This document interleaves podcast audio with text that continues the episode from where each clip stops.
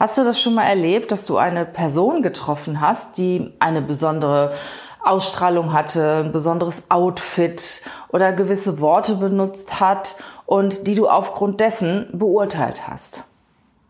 Ich kann mich bei dieser Gelegenheit zum Beispiel an eine Person erinnern, die ich vor Jahren mal getroffen habe. Die habe ich auf der Toilette in einem Seminarraum getroffen und die war mega stark geschminkt. Und da habe ich gedacht, oh, was ist das denn hier für eine Tusse? Die passt ja gar nicht hier rein. Und anschließend habe ich mich mit dieser Frau angefreundet und sie gehört heute zu meinem engsten Freundeskreis. Also vielleicht ist dir sowas auch schon mal passiert, dass du eine Person sehr schnell nach gewissen Kriterien beurteilt hast. Ich habe mich etwas mit diesem Thema beschäftigt und stell dir heute die acht wichtigsten Wahrnehmungs- und Beurteilungsfehler vor, die du als Führungskraft und Personaler im Vorstellungsgespräch machen kannst. Natürlich ist Wahrnehmung und Beurteilung auch sehr selektiv und beruht auf unseren Erfahrungen in der Vergangenheit, auf unseren Werten, auf Glaubenssätzen auf den Leistungsanspruch, den wir an unsere Mitarbeiter haben. Doch gibt es viele Gemeinsamkeiten und die stelle ich dir in diesem Podcast vor. Und bist du kein Personaler und führst keine Bewerberinterviews, ist der Podcast trotzdem interessant für dich, weil, wie ich dir eingangs auch erzählte, an meinem Beispiel triffst du täglich Menschen, die du beurteilst. Du nimmst sie wahr, beurteilst sie nach gewissen Kriterien. Und vielleicht gibst du dem einen oder anderen dann eine zweite Chance. Also, bleibt dran. Bis gleich.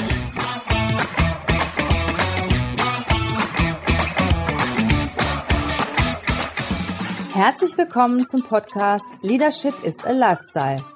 Der Podcast für Führungskräfte, die neben ihrer Karriere ein erfülltes und gesundes Leben führen möchten. Mein Name ist Regina Volz. Ich zeige dir, wie du das Beste aus dir, deinem Leben und deinem Business machen kannst. Und jetzt geht's los. Viel Spaß mit der heutigen Folge.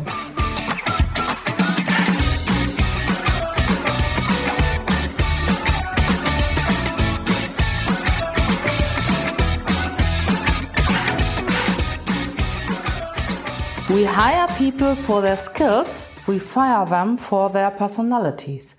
Das ist ein Zitat von Jack Welch und es ist so viel Wahres dran.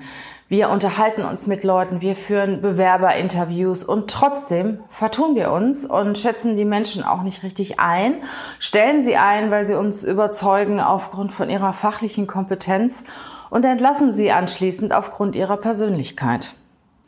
Und damit du in Zukunft noch besser hinter die Kulissen schauen kannst und dir die Person auch noch ein bisschen intensiver angucken kannst und weniger Beurteilungs- und Wahrnehmungsfehler machst, im Bewerberinterview stelle ich dir heute die acht wichtigsten Wahrnehmungs- und Beurteilungsfehler vor, die Personaler, Führungskräfte im Bewerberinterview machen. Viele von uns verwenden bei der Einschätzung, bei der Beurteilung von Menschen gewisse Theorien. Man nennt das die Alltagstheorien. Und wir denken, dass uns die Theorien ein schnelles Einschätzen von Personen ermöglichen. Aber diese Theorien, die treffen nicht immer zu. Und aus diesem Grund stelle ich dir heute die acht wichtigsten Wahrnehmungs- und Beurteilungsfehler vor. Fangen wir mal an mit dem Fehler Nummer eins. Das ist der Halo-Effekt. Halo ist der Heiligenschein und das bedeutet der Überstrahlungseffekt. Also eine gewisse Eigenschaft der Person überstrahlt das andere. Ich hatte ja auch eingangs ein Beispiel erzählt von einer Dame, die mir begegnet ist, die besonders stark geschminkt war. Und ich habe sie direkt in eine Schublade gesteckt. Oder ich habe eine gute Freundin, die bildschön ist und auch schon mal kritisiert wird, weil sie sich besonders sexy kleidet. Und fragte letztens, ja, wie soll ich mich denn kleiden? Darf ich mich denn nicht so kleiden, wie ich möchte, wie ich mich fühle? Und da kommt auch wieder dieser Halo-Effekt zu tragen. Du bist eine Businessfrau, du bist eine gestandene Geschäftsfrau und trägst sexy Kleidung. Dann sehen viele erstmal diese sexy Frau, diese Weiblichkeit, dieses Weibchen dahinter und trauen dir weniger Kompetenz zu. Sondern du wirst auf dein Aussehen reduziert. Das ist sehr, sehr häufig bei Frauen der Fall. deshalb gebe ich auch vielen Frauen den Tipp, die sich gerne besonders sexy kleiden, äh, nimmt mal eine Stufe zurück. Ich hatte mal eine Dame im Coaching, eine Reporterin, die sagte, ja, sie, sie kommt irgendwie nicht an die souveränen Sendungen. Sie kommt immer nur an die Unterhaltungssendungen. Da kann sie Reportagen durchführen, aber sie möchte gerne mal in die Politik zum Beispiel. Und da wird sie nie genommen. Und dann habe ich mal zu ihr gesagt, ja, dann machen Sie, war auch eine, oder ist auch eine sehr, sehr schöne Frau mit langen blonden Haaren, tolle Figur, die sich natürlich auch entsprechend gekleidet hat. Und dann habe ich ihr gesagt, okay, dann macht ihr mal einen Zopf und äh, mach dir mal die Haare etwas zurück, etwas zusammen, etwas konservativer und trag mal eine Brille. Es gibt ja auch viele G Brillen, die nur ja Glasgläser haben, also ohne entsprechende äh, geschliffene Gläser. Und das hat definitiv funktioniert. Oder ich weiß nicht, vielleicht kennt ihr äh, Sink Natalia, die ähm, das LinkedIn Einhorn, also sie berichtet sehr viel über LinkedIn ist dort sehr bekannt in Social Media Umfeld und die hat das auch mal erzählt. Also sie ist ursprünglich auch mal ein Model gewesen, auch eine sehr, sehr schöne Frau. Und um ernst genommen zu werden, trägt sie mittlerweile auch eine Brille und kleidet sich kon etwas konservativer, macht die Haare auch etwas konservativer. Also das trifft sehr, sehr häufig auf Frauen zu, dieser sogenannte Halo-Effekt. Man sieht jemanden, der ist stark geschminkt, der ist besonders sexy gekleidet und traut dieser Person nicht so viel Fachlichkeit zu. Das Gleiche gilt aber auch, wenn jemand sehr sympathisch ist, wenn der, wenn jemand sehr sympathisch reinkommt, ja, dann, dann haben wir den direkt angenommen. Also dann ist alles andere auch gut, ne? Denn überstrahlt diese Sympathie, diese Freundlichkeit, diese positive Ausstrahlung die fachliche Kompetenz, die dahinter steckt, die vielleicht dann im Endeffekt gar nicht so gut ist. Oder das Thema Tattoos, Piercings. Meine Tattoos sind ja mittlerweile heute sehr normal geworden, aber vor fünf oder zehn Jahren war das schon etwas Besonderes, wenn einer sehr stark tätowiert war. Und man hat sich zweimal überlegt, ob man diese Person einstellt, weil tätowierte Personen, ja, hat man vielleicht dahinter gedacht, sind besonders rebellisch oder alternativ oder sonstige Eigenschaften hat man jetzt einer, zum Beispiel einer tätowierten Person zugeschrieben, obwohl das gar nicht sein musste. Und das ist dieser Halo-Effekt. Also jemand hat eine, eine Ausstrahlung, eine Wirkung, eine Kleidung, die besonders gravierend, besonders stark wirkt. Und das überstrahlt alles andere. Es kann auch zum Beispiel eine Behinderung sein. Also es gibt so viele besondere Dinge, die dich ablenken vom eigentlichen Thema. Und ich empfehle dir, wenn du eine Person im Bewerberinterview hast, die halt eine Eigenschaft hat, die sehr dominant ist oder ein Auftreten hat, eine Kleidungsform, was auch immer, die besonders dominant ist, versuch darüber hinwegzuschauen. Oder sprich es auch an. Also wir haben ja im Bewerberinterview auch, auch häufig Menschen, die irgendwie, ich sag mal, besonders sind. Und ich habe auch schon mehrfach die Erfahrung gemacht, gerade wenn Menschen zum Beispiel behindert sind oder denen ein Körperteil fehlt oder die einen Tick haben oder irgendwie anders sind, dass mich das ablenkt. Und ich spreche sie schon ziemlich schnell darauf an, was haben sie da gemacht, was ist ihnen da passiert, ist das angeboren. Ähm, das mag nicht jeder mögen, aber das gibt der Person eine gewisse Sicherheit, die mir gegenüber sitzt und ähm, es ist angesprochen worden und du konzentrierst dich nicht mehr darauf. Dann ist es normal, dann ist es okay. Ne? Ich, ich kann mich auch mal dran erinnern, wir hatten mal eine Dame im Bewerbungsgespräch, die hat einen äh, hatte einen Finger verloren. Und äh, das war, das war sehr, sehr deutlich. Das konntest du sehr, sehr deutlich sehen. Und dann habe ich sie darauf angesprochen, habe sie gehört, was ist denn da passiert? Ja, und die hat das halt erzählt, dass es ein Unfall war. Und ähm, danach war das durch. Danach war das Thema okay und ich konnte mich voll auf diese Frau konzentrieren. Der zweite Wahrnehmungs- und Beurteilungsfehler wird bei implizierten Persönlichkeitstheorien gemacht. Und zwar vermutet man, dass Merkmale sehr eng miteinander verbunden sind. Zum Beispiel denkt man, ja, höfliche Menschen sind auch besonders ehrlich. Das sind jetzt nur Beispiele. Oder freundliche Menschen sind begabt. Pünktliche Menschen sind auch sehr ordentlich. Menschen mit einer hohen Stirn sind besonders intelligent.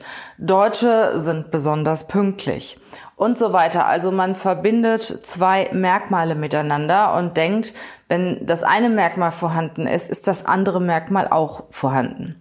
Das nennt man implizite Persönlichkeitstheorien. Das dritte ist der Sympathieeffekt. Jemand, den ich sehe, der ist mir aus irgendeinem Grund direkt ganz besonders sympathisch. Vielleicht kenne ich jemanden, der ähnlich ist wie diese Person, den ich sehr mag.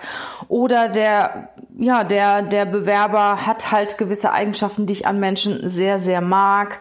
Grundsätzlich ist er mir halt sehr sympathisch und deshalb hat er schon, ja, ganz, ganz viele Punkte bekommen, ohne dass ich mir überhaupt die Kompetenzen dahinter anschaue oder andere Eigenschaften anschaue. Der Sympathieeffekt, der wirkt wirklich auch sehr, sehr häufig in, im täglichen Umgang mit Menschen. Wenn wir jemanden sympathisch finden, warum auch immer, dann hat er schon gewonnen. Als viertes nenne ich die sogenannten Stereotypen. Das heißt, das sind Menschen oder Gruppen von Menschen, denen man besondere Eigenschaften zuordnet. Zum Beispiel Professoren gelten häufig als zerstreut. Buchhalter sind gewissenhaft. Ähm, Menschen, die sehr gut in der IT sind, sind introvertiert. Ähm, Südländer sind laut. Männer lieben Fußball. Frauen lieben Schuhe. Das sind sogenannte Stereotypen, in denen man wirklich gewissen Personen, Personengruppen Eigenschaften zuschreibt. Als fünftes stelle ich euch die sogenannten Tendenzen vor. Es gibt eine, eine milde Tendenz, eine strenge Tendenz und eine Tendenz der Mitte, die ich auch nicht nur bei Beurteilung und Wahrnehmung schon festgestellt habe, sondern in vielen Führungssituationen. Die milde Tendenz zum Beispiel bedeutet, dass der Interviewer sehr milde gestimmt ist und möchte einen vorher gewonnenen positiven Eindruck auch unbedingt positiv behalten und den Eindruck nicht gefährden. Also er, er schätzt den Bewerber sehr, sehr wohlwollend ein, beurteilt die Antworten eher positiv und legt auch geringere Leistungsstandards zugrunde. Also er möchte auf jeden Fall den positiven Eindruck, den er oder sie von dem Bewerber beim ersten Eindruck bekommen hat, auch behalten.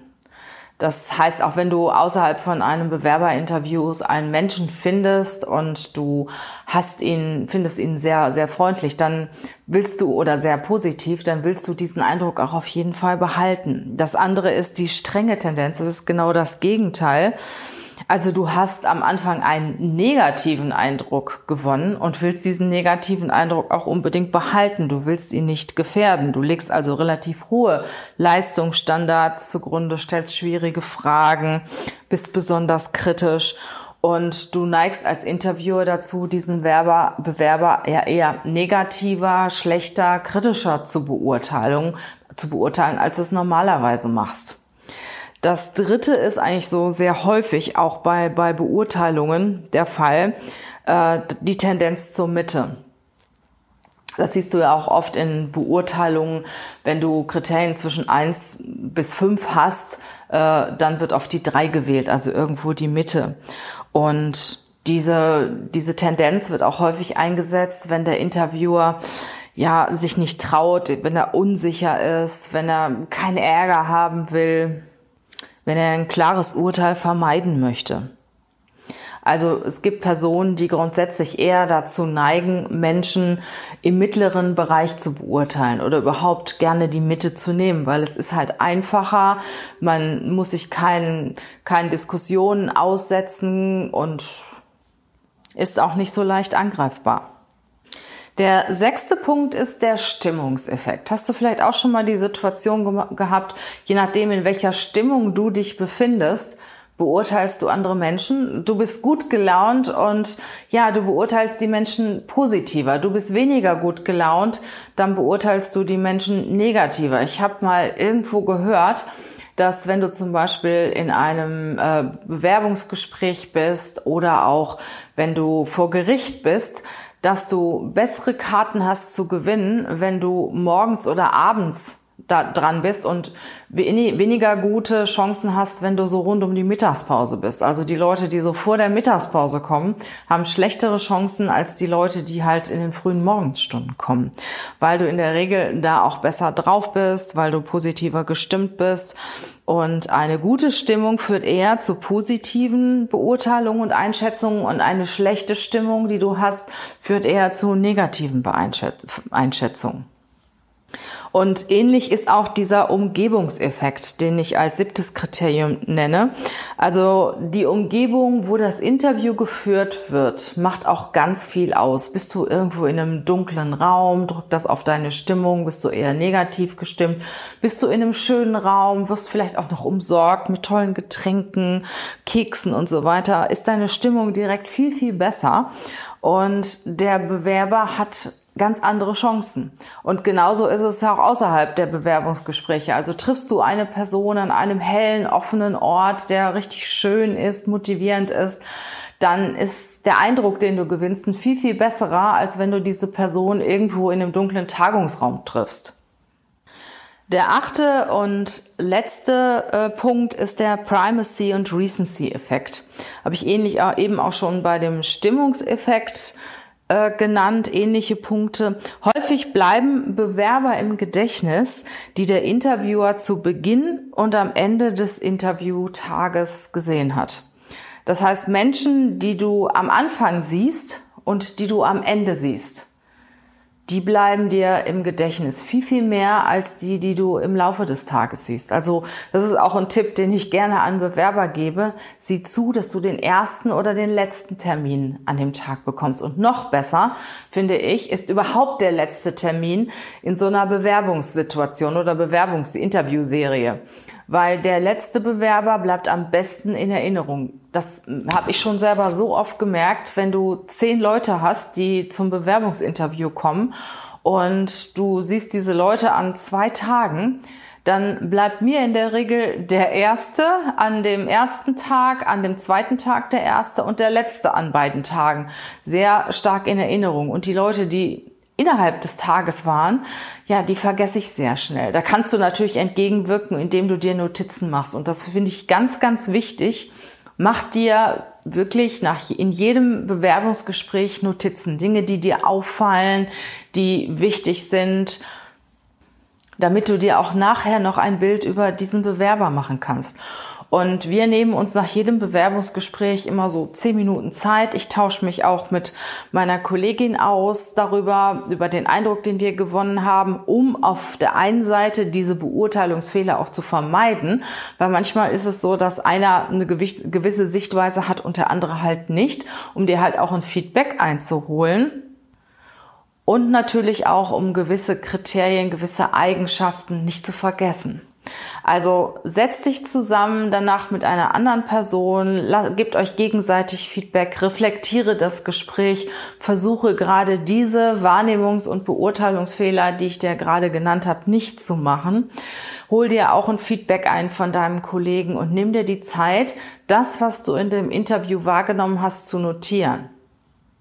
Das ist auf der einen Seite fair für den Bewerber, weil jeder Bewerber sollte die gleiche Chance haben. Und auf der anderen Seite auch viel, viel besser für dich, für deine Erinnerung. Und du kannst nachher auch fundierte und auf Fakten basierende Auswertungen machen und Entscheidungen treffen. Ich wiederhole nochmal diese acht Kriterien. Also die erste, der erste, das erste Kriterium ist das, ist der Halo-Effekt. Das ist halt der Effekt, der Überstrahlungseffekt, dass eine Person gewisse Eigenschaften hat oder gewisse Wörter benutzt, die die anderen Eigenschaften dieser Person überstrahlen. Das zweite waren die impliziten Persönlichkeitstheorien. Das heißt, Merkmale sind miteinander verbunden. Ein Merkmal unterstellt ein anderes Merkmal. Zum Beispiel höfliche Menschen sind freundlich. Freundliche Menschen sind begabt. Menschen mit einer hohen Stirn sind intelligente Menschen. Das dritte ist der Sympathieeffekt. Der begegnet dir sicher auch täglich. Das heißt, wenn du jemanden sympathisch findest, beurteilst du ihn auch sehr positiv. Das vierte sind Stereotypen. Das sind Gruppen von Menschen, denen du gewisse Eigenschaften zuordnest. Zum Beispiel Professoren sind zerstreut, Buchhalter sind gewissenhaft, Frauen denken nur an Schuhe, Männer an Fußball. Das fünfte ist diese Tendenz zu Milde, Strenge und Mitte. Das heißt, du tendierst eher dahin, den positiven Eindruck zu wahren, den du am Anfang gewonnen hast. Das ist das milde Prinzip, das strenge Prinzip, das Gegenteil. Du hast einen negativen Eindruck und willst den auch, willst unbedingt daran festhalten. Und das dritte Prinzip ist das, ist die Tendenz zur Mitte. Das heißt, du bist nicht Fisch und nicht Fleisch und du gehst den einfachsten Weg und beurteilst halt, ja, durchschnittlich. Dann haben wir als sechsten Punkt den Stimmungseffekt. Wenn du gut drauf bist, wenn du eine gute Laune hast, eine gute Stimmung hast, beurteilst du eher positiv, als wenn du eine negative Stimmung hast. Das siebte ist der Umgebungseffekt. Wenn du in einer angenehmen, schönen Umgebung bist, in der du dich sehr wohl fühlst, beurteilst du positiver, siehst du eher die guten Dinge an einem Menschen, als wenn du in einer Umgebung bist, wo du dich unwohl fühlst. Da siehst du auch eher das Negative. Der achte Punkt war der Primacy und Recency Effekt, den ich auch immer sehr, sehr äh, wichtig finde, dass du den auch umgehst. Das heißt, dass du, wenn du Menschen als erstes und als letztes siehst, dass du diese Menschen in Erinnerung behältst. Und ähm, ich empfehle dir, dass du dir in den Gesprächen Notizen machst, dass du dich austauscht mit deinem Interviewpartner, dass ihr euch dann anschließend nach dem Interview auch nochmal zusammensetzt und eure Erfahrungen austauscht, so dass dir wenig Beurteilungs- oder Wahrnehmungsfehler passieren. Ich hoffe, dass du einiges mitgenommen hast aus diesem Podcast und ich danke dir, dass du bis hierhin dran geblieben bist. Vielleicht kennst du den einen oder anderen in deinem Umfeld, den dieser Podcast auch interessieren könnte, dann teile ihn, leite ihn gerne weiter. Oder, oder und, gib mir eine 5-Sterne-Bewertung bei iTunes, dann wird, der Podcast auch ein bisschen mehr verbreitet und andere kriegen mit, dass es ihn gibt. Ich wünsche dir eine wunderschöne Zeit, eine tolle Woche. Hab viel Spaß bei der Arbeit, gute Ergebnisse, tolle Erfolge und ja, ich wünsche dir, dass alles eintrifft, was du dir selber wünschst. Bis bald!